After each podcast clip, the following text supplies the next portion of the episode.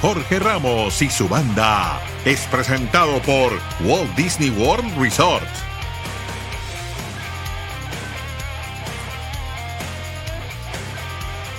¿Cómo les va? Bienvenidos.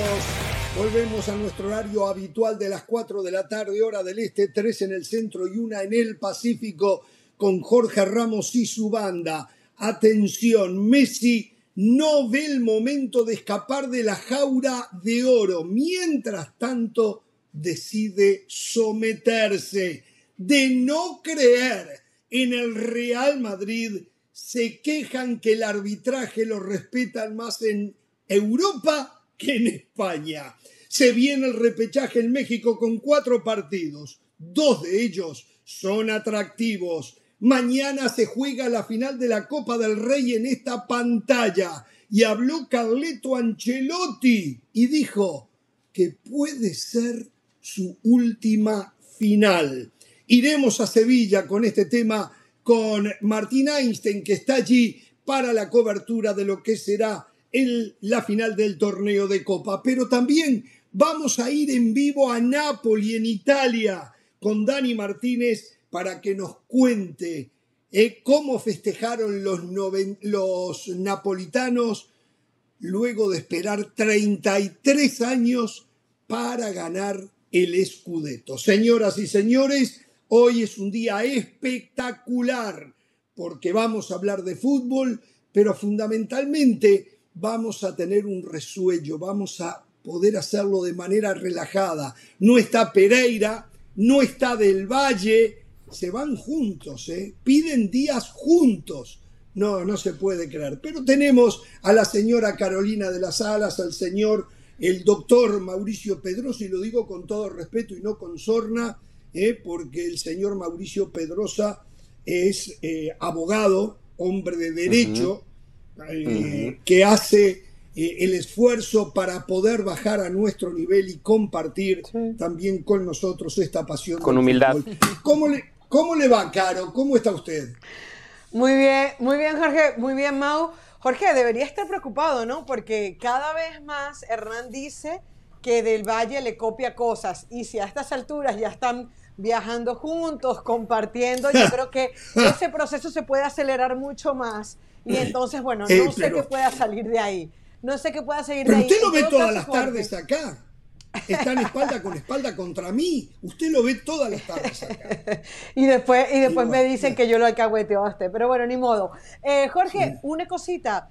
Eh, uno entiende que estos partidos que van a ver de Liga MX son interesantes porque recordarle a la gente, es un solo partido a 90 minutos, porque si hay empate no nos vamos a la prórroga, sino a los penales, pero uno ve los números de muchos de estos equipos y vuelve a decir, no merecerían estar aquí. O sea, San Luis estaba viendo con el respeto de Mau, que sé que le va a San Luis, de, los últimos 36 puntos sumó 11.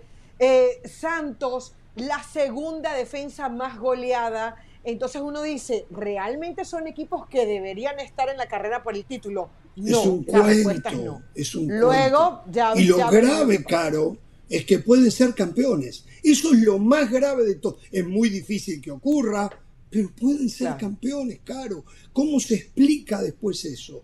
Eh, en estos momentos, hoy, hasta antes de que comiencen a jugarse los partidos, pueden ser campeones. Eh, yo creo que eh, en ahora o siempre, ¿cómo que se llama eso? No, no, este...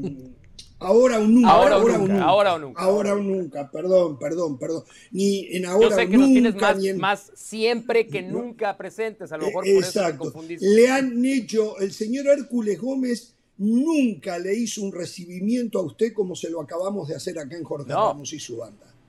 ¿Está claro? eso, es verdad, eso es verdad. Y yo, y yo la verdad lo agradezco, he reiterado que me siento como en mi casa.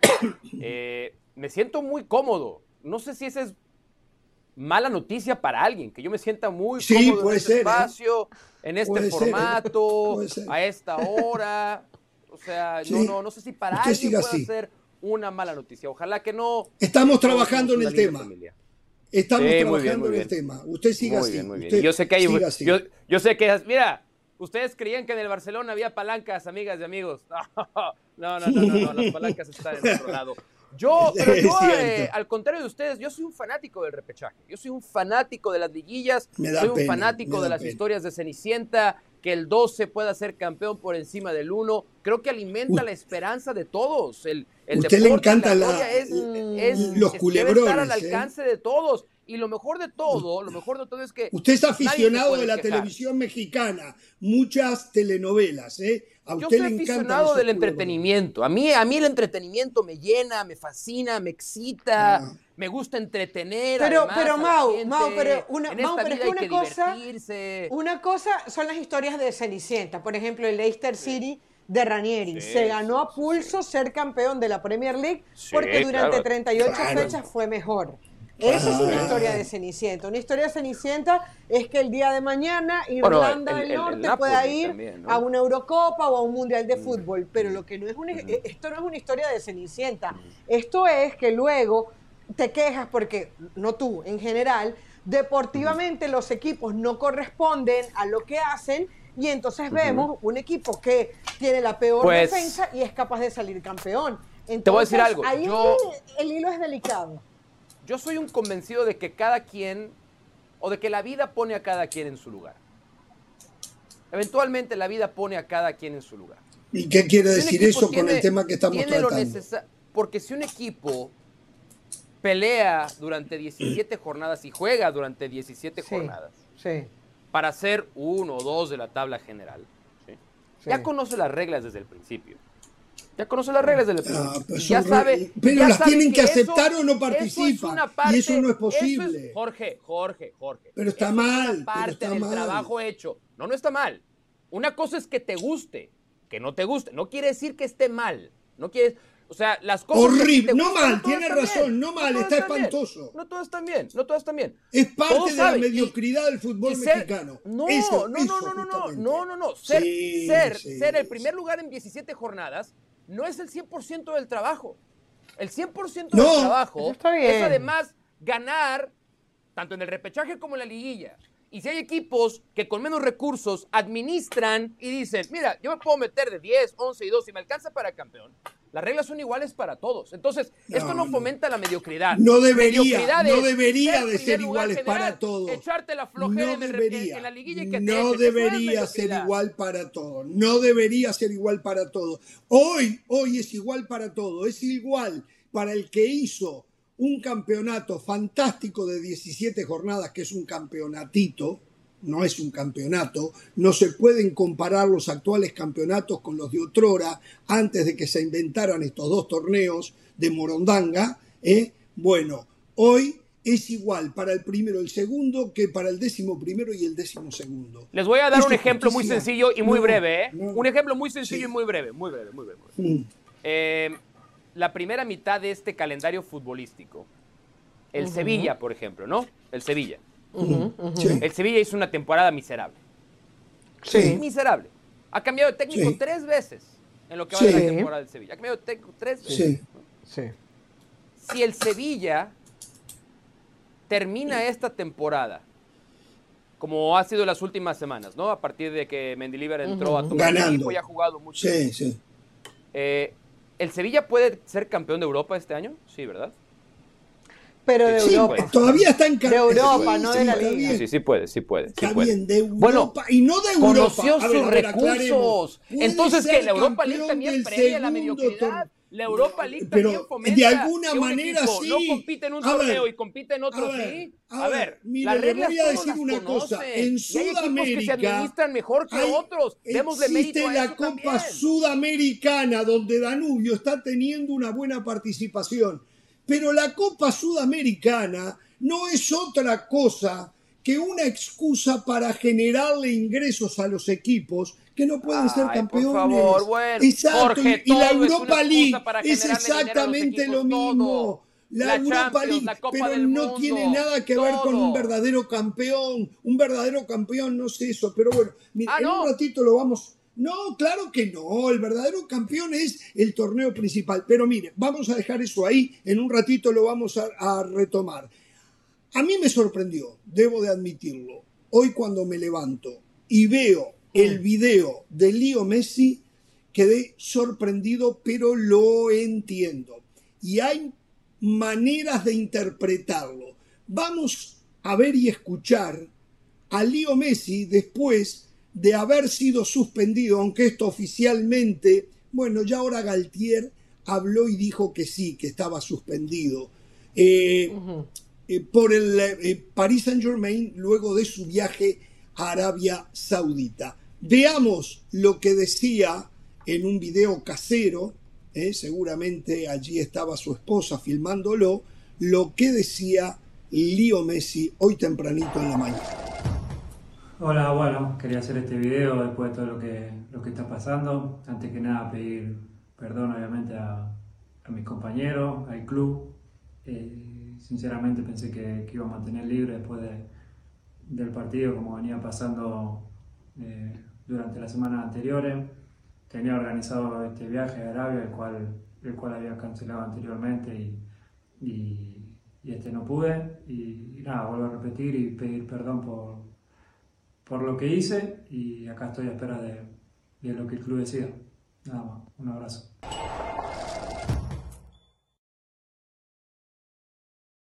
Hay diferentes maneras de interpretarlo. Yo tengo la mía, pero voy a escuchar las de ustedes primero, eh, de eh, este disclaimer.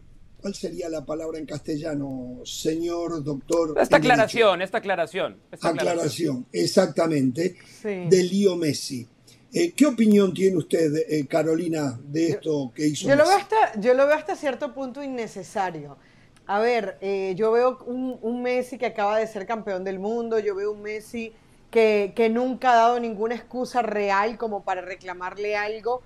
Yo lo veo innecesario realmente, o sea, no creo que es, sea necesario poner a una figura como Leo Messi a pedir disculpas para algo que realmente necesitaba una disculpa. Digo, al final esto lo deja bien a Messi, ¿no? Porque eh, lo deja de nuevo como el tipo calmado que es, como, como el que quiere llevar la fiesta en paz pero no, no, no veo ninguna necesidad de poner a una estrella como él um, a dar la cara a quién, a quienes le van a gritar porque no fue un entrenamiento cuando se sabe que el PSG eh, es un desastre como equipo y no por Leo Messi, lo veo innecesario. Y casi como organización también, y casi sí. como organización también. No ha sabido manejar a las grandes estrellas, han tenido problemas, hay más problemas que Messi lo ha tenido Kylian Mbappé, y ni que hablar Neymar. Neymar ni se diga. Y ni que hablar Neymar. Exactamente, ¿no? Lo escucho, eh, Mauricio. A mí me pareció eh, una excelente decisión de parte de Lionel Messi y de su equipo de salir a publicar este video. Hay un detalle que no es menor. En política, política, la forma es fondo. Muchas veces nos encontramos en el fondo, el fondo, el fondo. Pero en política, la forma es fondo. Y este es un acto mucho más político que de cualquier otra índole. Esto fue un acto político lo que hizo Messi. De acuerdo. Messi se puso, Messi se puso traje y camisa para grabar el video. Si ustedes analizan el día a día a Messi en sus redes sociales, y Messi es una persona bajo el ojo público, pues no el 100%, pero buena parte de su vida. Es un tipo de jeans, unas, unas sudaderas facheras a la moda, de marca, tenisitos. Messi se puso un traje y una camisa. Forma, muy importante.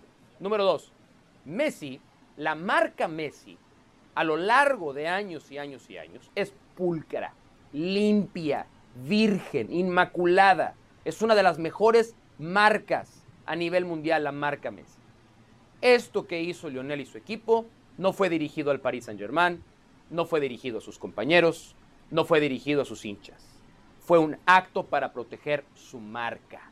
Fue una admisión de culpabilidad que la tiene, que la tiene, que la tiene, porque tuvo culpa. Lo que hizo Messi está mal.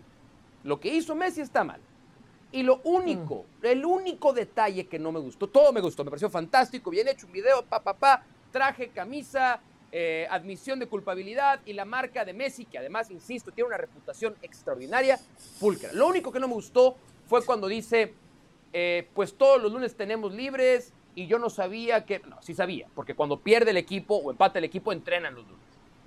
Ustedes van a los récords de entrenamiento del Paris Saint Germain, pierden o empatan el fin de semana, entrenan el lunes. Entonces Messi sí sabía. Lo que ya no quería era dejar de cumplirles a los árabes, que le pagan mucha más plata de lo que le paga el Paris Saint Germain. Está bien, eso fue lo único que no me gustó. Por todo lo demás, me pareció un movimiento político extraordinariamente bien ejecutado para seguir protegiendo la marca Messi alrededor del mundo. A ver, em, yo digo que esto estoy de acuerdo, fue un movimiento totalmente político y una búsqueda de una salida para que Messi, y lo vamos a ver en las próximas horas, no esté dos semanas afuera del equipo. Seguramente ya este fin de semana no va a jugar, eh, pero eh, seguro que la semana que viene vuelve a entrenar. Eso es lo primero, que al fin y al cabo es lo que le interesa hoy al Paris Saint Germain y al mismo Messi, y al mismo Messi. Eso último que decía eh, Mauricio Pedrosa, yo no estoy de acuerdo con él. la información que yo manejo es que no se le había dicho, como hoy lo están asegurando entre ellos Mauricio Pedrosa, que cuando se pierde se entrena el lunes. No siempre fue así, no siempre fue así. Por lo tanto, él pidió permiso y cuando esto ocurrió con anterioridad canceló el viaje, ya lo tenía que haber hecho antes. Esta vez no le avisaron cuando, o le avisaron cuando él ya estaba en Arabia Saudita, de que tenía que presentarse a entrenar el lunes. Él le pide perdón a sus compañeros porque al fin y al cabo, aunque no fuese su culpa, igual pedirle perdón a los compañeros está bien como decirle, perdón, tenía otra obligación y no pude evitar para estar allí con ustedes. Y pedirle perdón al club que le paga eh, infinidad de plata para que él viva con los lujos que vive.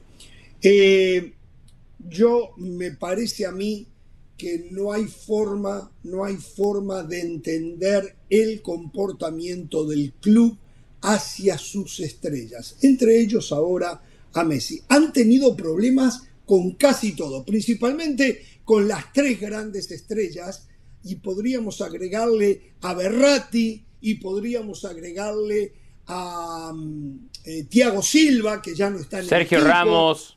Ha, ha, tenido, perdón, ¿con quién?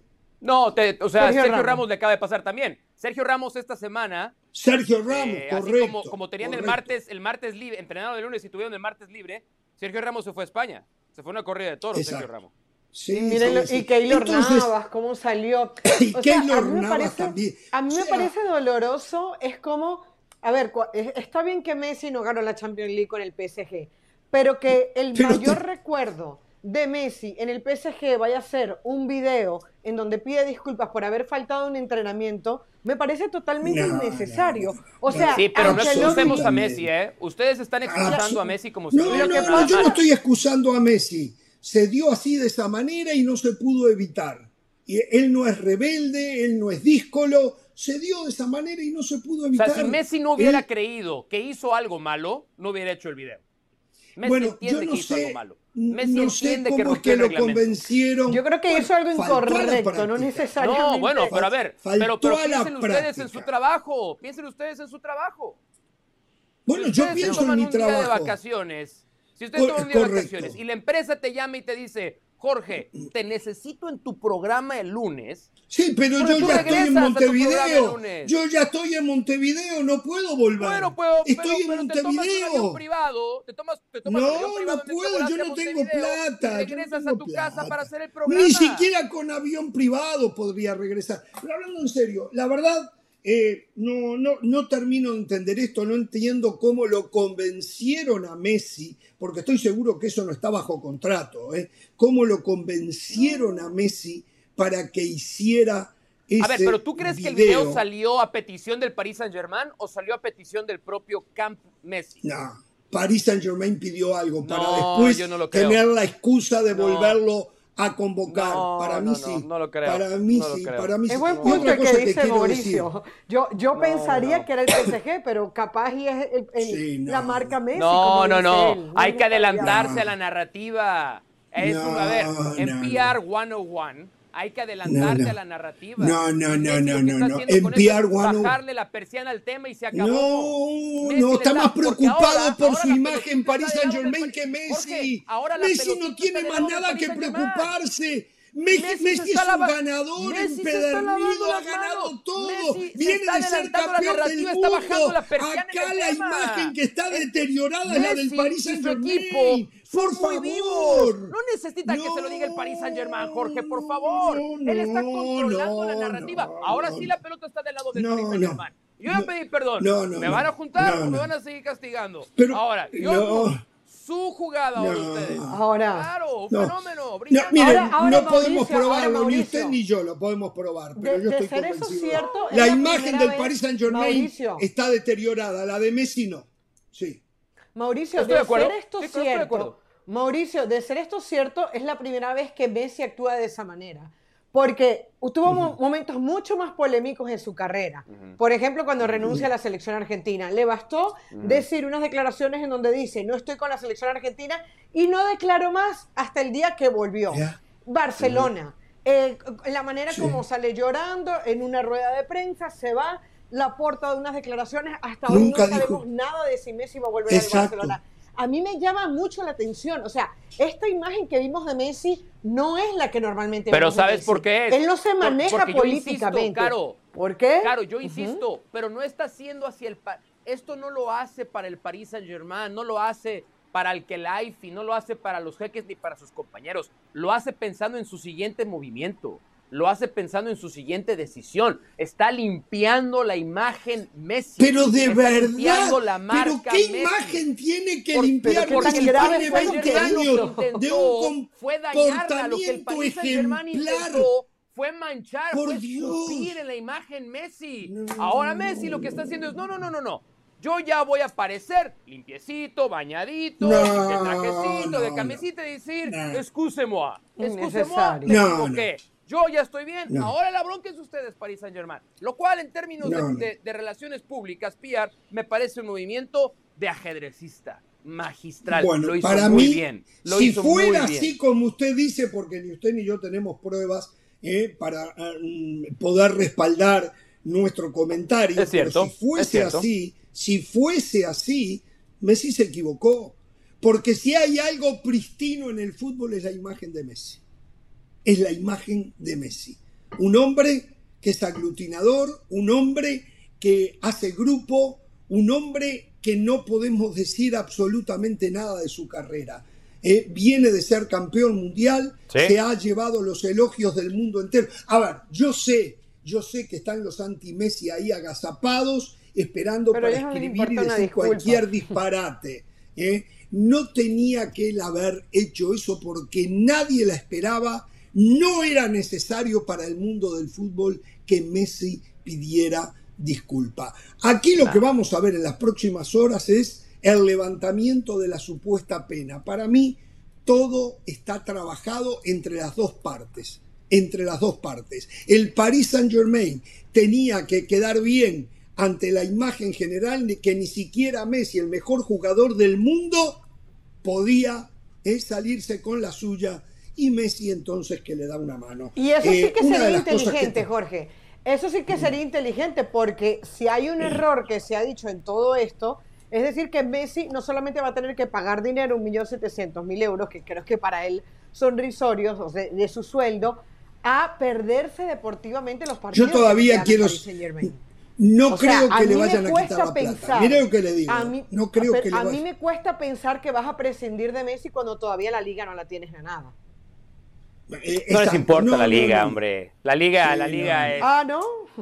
La liga ver. da igual, la liga da igual. A ver, estoy de acuerdo igual, con. Da Tengo igual. que hacer la Champions pausa, ¿eh? La liga Pero no les importa. Estoy de acuerdo con aquellos que dicen que Messi llegó para ganar la Champions y no la Liga. Y eso, es- a ver, sería. Claro. se- eso Claro, ni que hablar. Pero, De acuerdo, pero de acuerdo. definitivamente. Messi no es el único culpable de no ganar la Champions. No, ¿eh? no, no, Se la tienen que repartir iguales. Los con números de Messi no son malos en la temporada, ¿eh? se- Los números de exacto, Messi no son malos en la para temporada. nada. Se la tienen que 39 repartir con Neymar, con Berratti, con. Marquinhos y con el resto de las estrellas que tienen. ¿eh? Exacto. Va- o sea, vamos a la pausa. Vamos a la pausa, volvemos.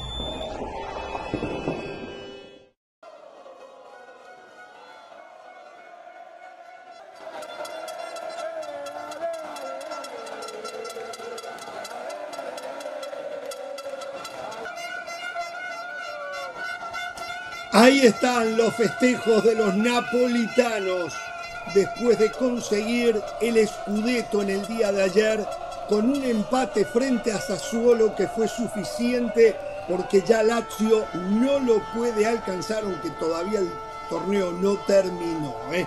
Allí están los napolitanos. Por ahí la imagen, me imagino, de Diego Armando Maradona debe haber aparecido como mínimo en la mente de cualquier hincha del Napoli y seguramente se habrán encargado también de generar a través de, no sé, de fotografías o de algo que Maradona, ahí lo estamos viendo, me pareció, que Maradona estuviese presente allí, porque Maradona es la imagen del Napoli. El Napoli en estos momentos está un hombre que vivió toda la fiesta, ¿eh? que está disfrutando como, no sé, si el Napoli fuera River. Hablamos de Dani Martínez, que por cierto voy a contarles algo. Ayer, con la presencia de Dani Martínez en el programa, logramos picos de ratings que hacía muchísimo Ah. tiempo no teníamos. Muchísimo tiempo no teníamos. Ah, ¿no fue por Me mí? Imagino... ¿No fue por mí? No, no fue por usted. No, no, no, no, Ah, está fue una casualidad, Mau. Porque al momento, al momento que se va Dani, baja el rating. Todavía se mantuvo altísimo, ¿eh? pero igual bajó. Y lo tenemos a Dani Martínez, le damos la bienvenida y a ver que nos dé a través de su interpretación de lo que es la fiesta del pueblo napolitano, eh, un panorama de todo lo que se ha vivido y lo que se puede seguir viviendo en las próximas horas. ¿Cómo te va, Dani? Qué gusto saludarte, Jorge. Un abrazo para todos ahí y crean eh, audiencia que ustedes están eh, viendo este programa, que tienen que bajarle mil puntos a lo que dice Jorgito, que lo hace desde el cariño y por eso lo acepto. Ni siquiera desnudo podría yo subirle la- el, el No des ideas, no ni des siquiera ideas. por escándalo. O sea, Vamos a tratarlo. Algunos ya lo hemos Vamos a intentado. tratarlo. Que no hay ningún- ¿Te animas a tratarlo y vas a ver que sí? No. No quiero, no quiero que la gente se Te sienta sacas mal la corbata y la te ponemos música, te sacas la corbata y la empiezas a revolear y vamos midiendo la, el, el- el rating. Tremendo, tremendo. Sería tremendo, la gente escaparía por las calles. Ni un tsunami haría este efecto. Pero bueno, dejemos aquello, concentrémonos en esta fiesta maravillosa. Te estoy hablando, Jorge, desde el Quartieri Español, el corazón, el, el- la- el corazón que late de la gente napolitana. Aquí está el mural, desde, el mural de Maradona, eh, con, con todo ese santuario pagano donde la gente entrega el cariño, donde esa liazón que ha creado eh, Diego como, como en, en- ¿se acuerdan? En la capilla Sixtina, aquella, aquella, aquella, aquella imagen eh, Sí. creada por Miguel Ángel donde, donde Dios le va a tocar el, el dedo al hombre eh, y le va a dar la vida. Bueno, así Diego unió dos, eh, dos mundos, dos pueblos, dos maneras de vivir, que son la Argentina y Nápoles. Basta que escuchen este, esta manera de hablar y, ya enseguida están en fiesta, eh, se, entregan, cantan. Hoy, hoy me sentí capo popolo, como dicen aquí. Hoy me sentí director de orquesta de las gargantas de la fiesta de los napolitanos allí en el mural eh, de Maradona. Eh, y hablarte de lo que se está viviendo es, eh, es- mm, no es fácil, porque más de la mitad de la gente que hoy está festejando no nació en el Claro. último escudeto de Maradona, no había nacido. 33 años tuvieron que esperar.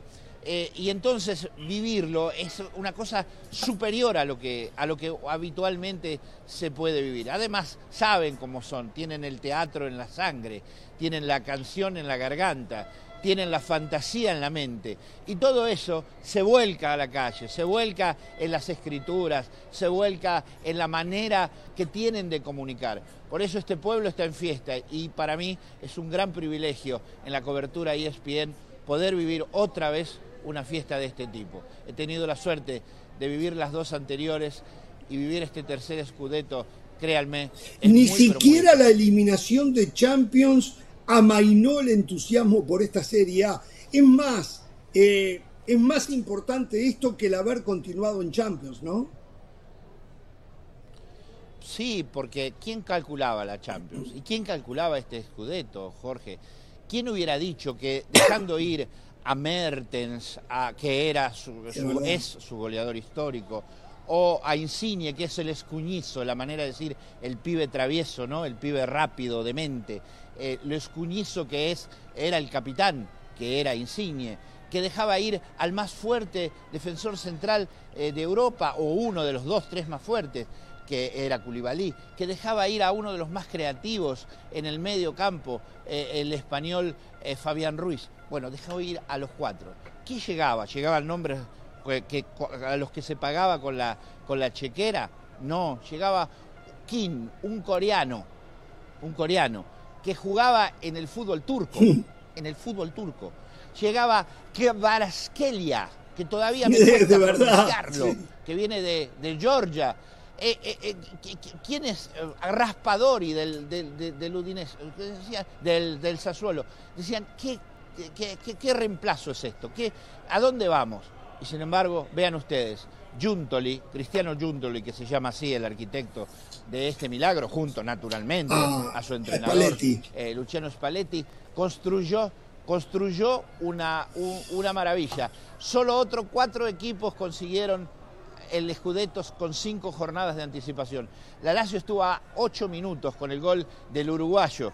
Oliveira de conseguirlo, Olivera de conseguirlo en, eh, eh, por- por- con, con seis jornadas de anticipación, un récord total.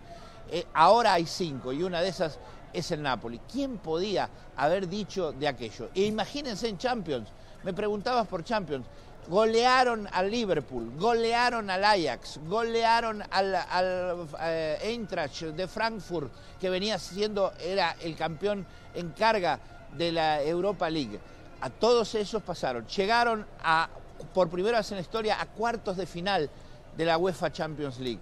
Más que se le podía pedir. Claro, Era lógico claro. Que no estaba preparado este equipo para ir más, más lejos, pero ha llegado verdaderamente a un punto que, en el que tendrá que trabajar para poderse ir un pasito más adelante. Pero la construcción que está haciendo parece muy interesante. Y Luciano Spalletti, que con 64 años se ha consagrado como el más anciano de los entrenadores a conseguir el Scudetto, 26 años después de empezar a entrenar, tiene 26 años de entrenador, que también eso es un récord, nadie lo había ganado con tantos años de entrenador, llega a este momento culmine. Y yo creo que nace un pequeño ciclo o un gran ciclo. Y es- Veremos qué es lo que depara la suerte para Y este este Spalletti no está identificado eh, con la historia del fútbol italiano en el sentido, en el tipo de juego que propone.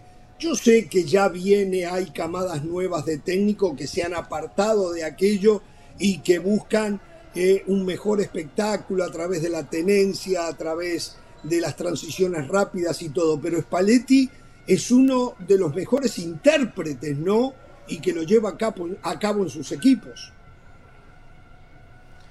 Ese que ha cambiado Italia, ha cambiado el fútbol, ha cambiado el Napoli, ha cambiado todo. Eh, no se puede mantener eh, como una estatua griega en el tiempo. Ni siquiera las estatuas griegas son lo que eran, porque ustedes saben que ahora las, conoce- las conocemos blancas de mármol, pero antes estaban todas pintadas. En la antigüedad tenían todos los colores, ¿no? Entonces, ni siquiera las estatuas griegas son lo que eran. Eh, es normal que, haya cambiado Italia. Y tenés a De Servi como entrenador eh, modelo de, de- de modernidad. Y lógicamente Spalletti está en ese nuevo rumbo que tiene de todas maneras muchas cosas esenciales. La, la esencialidad del fútbol de Spalletti es conseguir robar rápidamente cuando pierden la pelota, la recuperación de la pelota inmediata. Y en eso un eh, mexicano como eh, Lozano ha sabido transformar su fútbol para ser más útil al equipo. Los Quizá números no, le- quitándose no lo ayudan a- al Chucky. ¿eh? Los números da que hizo tres goles, No, tres no empiece, asistencias. no empiece, no empiece. No, no, no, pero de ¿Qué verdad. Deja acabar pero a Dani, deja acabar a ayuda en Dani, que es el otras que cosas.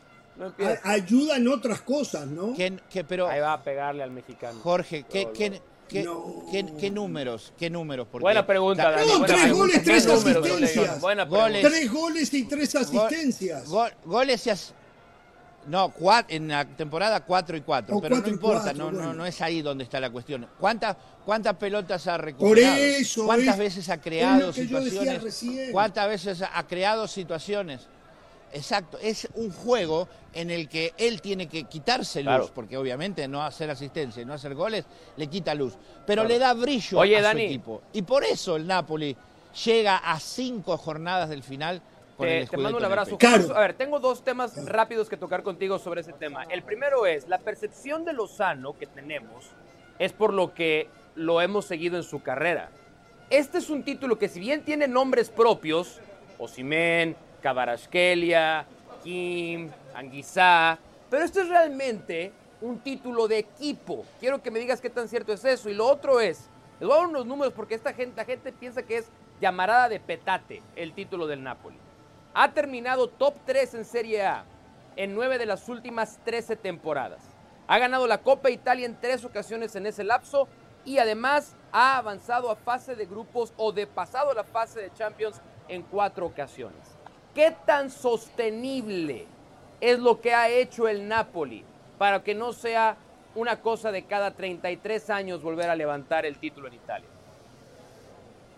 El inicio de lo que me decías de, de, Irving Lozano. Irving Lozano es un jugador que a nuestros micrófonos, a los micrófonos de ESPN, dijo de cuánto sacrificio y cuánto ha tenido que trabajar para aprender la nueva función que le pedía su entrenador cuánto ha tenido que sufrir para poder incorporarse dentro de ese sistema. Y era porque era útil al equipo. Este torneo es un, torneo de equipo. Aquí, ¿quién es la estrella? Osimen, 22 goles. Ha faltado 9 partidos de 38. Eh, sí, es el que mejor lo ha hecho en, ese tipo de números, pero muchas veces eh, el peso de los goles de Simeone, por ejemplo, mientras no estuvo Simen, ganó eh, de 9, 7 partidos el Napoli. De 9, sin Simen, 7.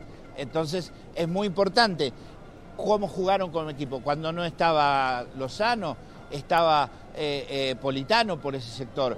Cuando no estaba Mario Ruiz, estaba Olivera. todos aportaron. Eh, todos aportaron en la medida de lo que era necesario para tener esta ventaja, porque se puede hablar de un Napoli campeón eh, rápidamente, eh, con, una jornada de, diferencia, pero lo ha hecho a nivel de récord. Desde febrero sabemos, no lo decimos porque la aritmética no lo, no lo permitía, pero desde febrero sabemos que el Napoli es, lógicamente, el campeón de Italia. Respecto, respecto de lo otro, respecto de, eh, eh, me decías de cuánto puede durar un ciclo de este tipo. Eh, no solo te, marcaría todos esos números que, bien dijiste, Mauricio, marcaría que hace 14 años consecutivamente está en Europa en alguna de las competiciones europeas. Y eso tiene un valor eh, espectacular. Hoy mismo el, su presidente dijo que ahora el próximo paso, el listón hay que levantarlo e ir a buscar la Champions. Claramente no va a ser una cosa fácil. Pregúntenle si no al Paris Saint Germain. Pregúntenle al Paris Saint Germain. Pero eh, obviamente este equipo está preparado para luchar. tenemos, una, tenemos muy poco tiempo, Dani, pero yo me conformo con un sí o un no. Se dice que los amigos de Di Laurentiis han filtrado un nombre y es el de Leo Messi. Hemos hablado 20 veces de Maradona desde este momento y, y no suena descabellado que en esta película suene el nombre de Messi, porque imagínate, o sea, vienes de ser campeón del mundo, eh, Napoli viene de ser campeón, eh, dicen que, que, que, Di Laurentiis se lo plantea porque le va a entrar dinero, porque va a vender a King, a a Oshiben ¿Realmente eh, hay una mínima posibilidad de que, de que Di Laurenti se esté planteando esto hoy? Caro, si tú me pides un sí o un no, yo a Carolina tengo que decirle siempre sí, pero esta vez tengo que decirle no. Esta vez tengo que decirle no. Esta vez tengo que decirle no porque no hay forma, porque no hay manera, porque eh, mm, eh, Messi es Barcelona, no es Nápoles. Son dos mundos distintos se asoman sobre el mismo eh, Mediterráneo, pero, pero son dos mundos distintos. Eh, eh, Diego era Diego y, Messi es Messi. Y Messi es el Barcelona y como Diego era el Napoli. Y el presidente de Laurenti jamás ha comprado jugadores a, niveles altísimos, a niveles altísimos. Ha comprado jugadores que después puede vender a niveles altísimos. Incluso lo ha pagado el mismo Chucky. Lozano, lo ha pagado bien, pero después lo va a vender. Era mi pregunta es imposible porque este club, este club, además de ser campeón de Italia, es uno de los pocos en Italia que tiene los balances mm. en orden. ¿El Chucky sigue en el Napoli o tiene la posibilidad de partir rumbo? Se habla de la Premier. Todos tienen posibilidad de partir, todos, absolutamente todos. Veremos cuáles son los que los que pueden, Osimen, Cabrasquelia, eh, todos, desde el arquero Meret en, en adelante, el mismo Kim, eh, todos pueden tener una salida. Depende cuál es la oferta. El Napoli vende bien y compra más barato para poder bueno, seguir vendiendo. La verdad que tenemos que llegar al final, que más que un informe es escuchar a un poeta hablando de fútbol y en este caso del Napoli. ¿eh? Realmente cuando habla Dani Martínez, y esto lo estoy diciendo... Y sin quitarse la ropa, que fue lo más loable. Cuando habla, cuando habla Dani Martínez, lo que escuchamos en sus expresiones son sentidos poéticos para describir una situación como es esta, la del Napoli campeón. Eh, te mandamos un abrazo, Dani, y hasta cualquier momento, y como siempre te digo, eh, si la luz está prendida, te metes. Yo si veo luz, subo. Gracias, Dani Martínez. Desde Nápoles, felicitaciones a los napolitanos. ¿eh? En un ratito, ¿qué, ¿qué, mexicano ganó más títulos en Europa? Eh? Se lo pregunto. A ver a Pedrosa, a ver si lo sabe. Volvemos. En cualquier momento estamos en vivo desde Sevilla, Andalucía, en España, en la previa de la final de la Copa del Rey que usted vivirá en esta pantalla entre Real Madrid Osasuna en el día de mañana, comenzando a las 3 y 30 hora del este. Antes de la pausa, le preguntaba a Pedrosa, eh, hombre de San Luis, em, ¿qué mexicano fue el más ganador en Europa? ¿Lo tiene? De ligas individuales en total. No, no, estoy hablando de fútbol, estoy hablando de ligas de fútbol, sí. Ligas, fútbol. Hugo, Hugo Sánchez, ¿no? ¿No es Hugo Sánchez? No, no. Rafa no, Márquez. No, no es Hugo Sánchez. No, no, no. No, es Hugo Rafa Sánchez. No, más ligas. No, eh, no, no. Guardado. Hugo, Hugo ganó cinco. No, Andrés Guardado ganó dos, creo que fueron, con el PSV Eindhoven. Mm. Eh, exactamente. Eh, Javier Hernández. Cuatro Rafa más. No, tampoco. No, Javier ganó dos con el Manchester United y no me recuerdo con. Neri Castillo. Exactamente, hombre hecho en ah, Danubio. usted dijo mexicano. Hombre usted dijo mexicano. Mexicano, usted dijo claro. mexicano. Correcto. Él es uruguayo, representó a México, pero él es uruguayo. Espere, espere, espere. Tenía pero, pero, nació, ¿dónde nació? En San Luis Potosí. San Luis en, la, en no, su tierra razón, nació. Sí, en su tierra nació. Usted hoy desconoce a un coterráneo suyo que tuvieron la gran suerte que lo hicimos futbolísticamente en Danubio. Después él se manejó mal. Porque la, de, verdad. De, de, de su padre? como jugador? Pero jugaba en Danubio, ¿cómo no me voy a recordar las satisfacciones que me dio? Por Dios, y el, que también y se el, llamaba y el Neri, hermano de Neri papá jugaba mejor, el Gary. Eh, el Gary, el Gary también jugó en Danubio y en Sudamérica. Exacto. Neri Castillo una, es el, una cosita, el máximo golea, el jugador mexicano en Europa. Ganó siete ligas en Grecia. 2000, 2001, 2002, 2003. Se salteó la 2004, 2005, 2006, 2007. Ni Hugo Sánchez llegó a eso. Neri pero Castillo, Sánchez ganó sí. la de España, el, el- la de Grecia. Sí, Caro. Jorge, en, en- en lo que nos trae este tema, recordar a Neri Castillo, a Rafa Márquez, a Guardado, etcétera, yo creo que no se le puede quitar a eh, mérito lo que ha hecho el Chucky Lozano, sobre todo porque Sin hubo un momento en el que el duda. Chucky Lozano eh, eh, no la pasaba bien. Recuerdo los momentos con Gatuso, donde lo sacó del entrenamiento, donde él no estaba del todo cómodo. Ahora, las cosas siempre en su lugar. Yo creo que el Chucky Lozano nos ha demostrado un fútbol en donde él es capaz de hacerse más protagonista de lo que fue en este Napoli. Es decir, eh, nos habla... Nos Pero habla hoy es más jugador. Hoy es más jugador, claro, sin más duda, completo. sin duda, y porque Los números del PSV Eindhoven superiores a este. Los números. Y- y más porque sabe que Bueno, tiene que pero es, a ver, otra diferencia. Otro tipo de liga, o sea, no podemos comparar la exigencia de la liga holandesa a la exigencia. No, está bien. Claro, por claro, supuesto, por supuesto, claro, por supuesto. Sí, Digo, sí, sí. Lo, lo digo es porque muchos, yo creo que si esto es un título de equipo, entonces evidentemente el Chucky Lozano es protagonista en este título. No al punto de Oshimen, no al punto de Spalletti, pero llega a ser un hombre No, importante. Ahora, que el Chucky Lozano, eh, se- a ver, yo es que a veces veo titulares tan exagerados que digo, no es que uno le quiera quitar algo al futbolista mexicano, es que sencillamente las cosas en su lugar. Y creo que, por ejemplo, el Chucky Lozano todavía tiene un techo en el Napoli, porque ya muchos se apresuran y dicen, ahora tiene que ir otro equipo más importante que el Napoli. No, el Napoli es lo suficientemente importante. Creo que el Napoli todavía él tiene que entregarle. Él, No, él y, no, y no él es pudo consolidarse este equipo como titular. Correcto. Él no es, él es un- no es un titular él no es indiscutible. Entonces yo creo que a partir de ahí, reconociendo lo que el Chucky ha hecho, todavía tiene un margen de crecimiento. Por cierto, se lo dedicó a los mexicanos el título, el Chucky, entre otras cosas, más allá de la familia, se lo dedicó al pueblo mexicano. A, lo- ¿eh? a los, a los suegros, primero sentir. que nada se los dedicó a los suegros. Es un hombre inteligente. Muy inteligente.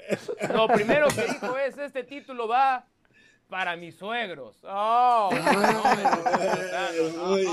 es un hombre que Vamos ha a la en pausa. Italia. Vamos a la pausa. En cualquier momento la presencia de Martín Einstein desde Sevilla, tal vez en la Cartuja, donde mañana juegan Real Madrid Osasuna. En cuestión de un par de minutos estamos en Sevilla con Martín Einstein.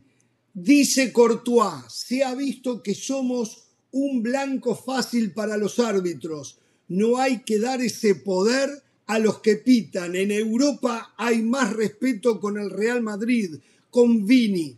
Yo quiero decir que es impresionante el trabajo subliminal y no tanto que hacen los medios madridistas en relación al arbitraje y a los perjuicios que le ocasionan al Madrid, que los jugadores se los terminan creyendo, se los terminan creyendo, que el Madrid es una víctima del arbitraje. No, no, no, no, no. Si usted no es del Madrid va a pensar que estoy haciendo un chiste. No. Courtois lo cree. El Madrid es una víctima del arbitraje. Hace un ratito la producción nos mandaba un correo electrónico donde nos mostraba que el Madrid es el número uno en Europa con más cantidad de penales otorgados. Tiene 11 penales a favor, de los cuales hizo 8. Segundo está el Manchester City con 9 con ¡Eh! solo 9. Tercero el Lille de Francia, 9 penales, hizo los 9. Cuarto el Betis, 9 penales, 8 marcados. Quinto el Auxerre, 9 penales, 7 marcados. Sexto, la Roma, sí, de Mourinho, que también se queja. 9 penales, 6 marcados. Pero la verdad es increíble. Vinicius tendría que haber sido expulsado por con dobles amarillas por lo menos en un par de oportunidades. Eh, sin embargo, Courtois dice que no tienen el respeto. No sé, eh, Mi, mi madre dice. lo respeto mi yo a madre Courtois, dice. pero, pero, sí. Mi madre dice vas para el cielo y vas llorando, ¿no? o sea, que, que te están dando y Sí. te están dando y tú te sigues quejando. Y esa es la, y esa es la táctica del niño malcriado. Esa es la táctica de, de a quien le dan, bien le dan, esa. le dan. Sí, y entonces sí, sí, eh, sí. eh, se sigue quejando para ver si le dan más, ¿no? Porque sabe que, que además es consentido, que todo el mundo escucha lo que dice. Entonces, bueno, Courtois al fin y al cabo termina, termina haciendo el trabajo. No lo critico a Courtois porque hay un trabajo psicológico del cual todos somos un poco vulnerables. ¿no? Y, bueno, No, él fue vulnerable y se la cree. Es la etapa más decisiva de la temporada futbolística. Yo sé que el Real Madrid no va a ganar la liga, está obviamente descartado eso, pero viene la final de la Copa del Rey en el que una decisión te puede inclinar la balanza. Y esto es, o sea, te lo digo Juan para que lo escuches Pedro, ¿no? Te lo digo Juan para que lo escuches Pedro. Que no esté condicionando el arbitraje lo que pase con el Real Madrid. Entonces, eh, Courtois está actuando desde liderazgo, más allá que el capitán del equipo es otro, pero actúa desde liderazgo Thibaut Courtois para que se escuche y es empezar a jugar los partidos. El Real Madrid empieza a jugar los partidos desde los micrófonos también. Exactamente. Bueno, vamos a dejar el arbitraje, vamos a concentrarnos en el fútbol, en el partido de mañana que se va a jugar en la Cartuja por esta pantalla de ESPN Deportes a las tres y media de la tarde hora del este, 2 y 30 de la tarde en el centro y 1 y 30 en el Pacífico. Allí, en la calurosa ciudad de Sevilla, está nuestro compañero Martín Einstein siguiendo toda esta previa del encuentro de mañana Real Madrid-Osasuna. Martín, estás, si no me equivoco, frente al hotel donde concentra el Real Madrid. ¿Es así? ¿Cómo te va? Hola Jorge, un abrazo para todos. Sí, eh, aquí está eh, un lujoso hotel en la zona de Nervión, donde está el estadio del, Sevilla Fútbol Club, eh, una zona residencial con muchos restaurantes, eh, con una edificación nueva, con buenas vías de acceso a unos 15 kilómetros del estadio de la Cartuja, que es una isla, eh, que es donde está el estadio olímpico y donde se festejan las, se celebran las finales de la Copa del Rey. No para hablar de arbitraje, pero déjenme decir una sola cosita. Yo creo que eh, no tiene que ver exclusivamente con el Real Madrid o con el Milán o con la Juve o con el Barça. El fútbol en sí está enfermo eh, de sentirse víctima, y sobre todo los clubes grandes, Sí. de este tema, de los arbitrajes. Hablemos de otros deportes. Tenis, baloncesto, fútbol americano, béisbol, voleibol. ¿Quién habla de árbitros? Solo el fútbol, está todo el tiempo. Hay programas y programas de la radio española aquí que tienen segmentos de 40 minutos hablando de decisiones arbitrales. Y, y esto también lo hacen los protagonistas y lo hacen los dirigentes. Me parece que el fútbol tiene que mejorar en eso. Eh, digo el fútbol a nivel cultura, a nivel industria, porque no puede ser que la culpa siempre sea de los árbitros. que además, si hablamos de un sector, es el sector más desprotegido de la industria del fútbol. Sí, sí. Son los que no tienen voz, los que no tienen voto. No tienen hinchas. Me parece que no va por ahí. No tienen hinchas, no va por ahí, ¿va? Digo, el juego, el fútbol, los talentosos, los que la meten, los que no la meten, los que defienden, los que no defienden, sí. los que hacen buenas tácticas, malas tácticas.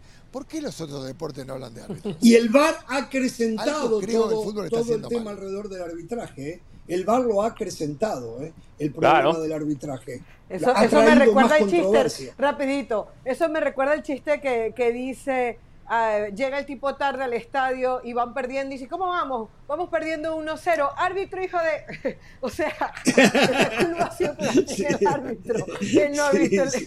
el- bueno, Sí, así, sí, ¿no? siempre el árbitro o el técnico tienen la culpa. muy bien, está bien. Bueno, a ver, eh, eh, antes de entrar en los detalles, posible alineación, si es que la tienes, algo. Hoy sorprendió Carleto Ancelotti Sí. cuando dijo, esta puede ser mi última final. Hay un mensaje directo, es subliminal, se le ocurrió decirlo por decirlo. ¿Qué lectura le haces tú? ¿Qué lectura le hacen los colegas? ¿Qué opina la gente en la calle? ¿Está en el tramo final de su participación en el Real Madrid Carleto Ancelotti? Yo eh, digo, un- creo que son dos cosas, Jorge. Por un lado, eh, el análisis de cuál es el futuro de Carlo y por otro, qué es lo que quiso decir. Para mí lo que quiso decir, y ahí también hay un mensaje entre líneas, es, ojo, que cuesta mucho llegar a una final. ¿eh? Digo, a- ahí va el mensaje. Es decir, eh, le ganamos al Barça 4-0 dando un masterclass en el Camp Nou. Eh, remontamos un 0-2 contra el Villarreal. eh, esto no es gratis. El Madrid hace nueve años que no juega una final de Copa del Rey. Hay una generación entera de chicos que hoy están en el equipo que nunca estuvieron en situación de ganar la Copa del Rey. Lo que quiere Carleto es poner en valor lo que significa estar ahí, lo que significa jugar una final de Copa, lo que significa ganar un título. Y además le añadió, con esto se cierra el círculo. Es decir, si ganamos la Copa del Rey este sábado, habremos ganado todos los títulos en disputa en dos años. Lo que está haciendo Carleto, para mí, es sacar pecho. Es decir, pase lo que pase lo que pase, ahí lo tienen.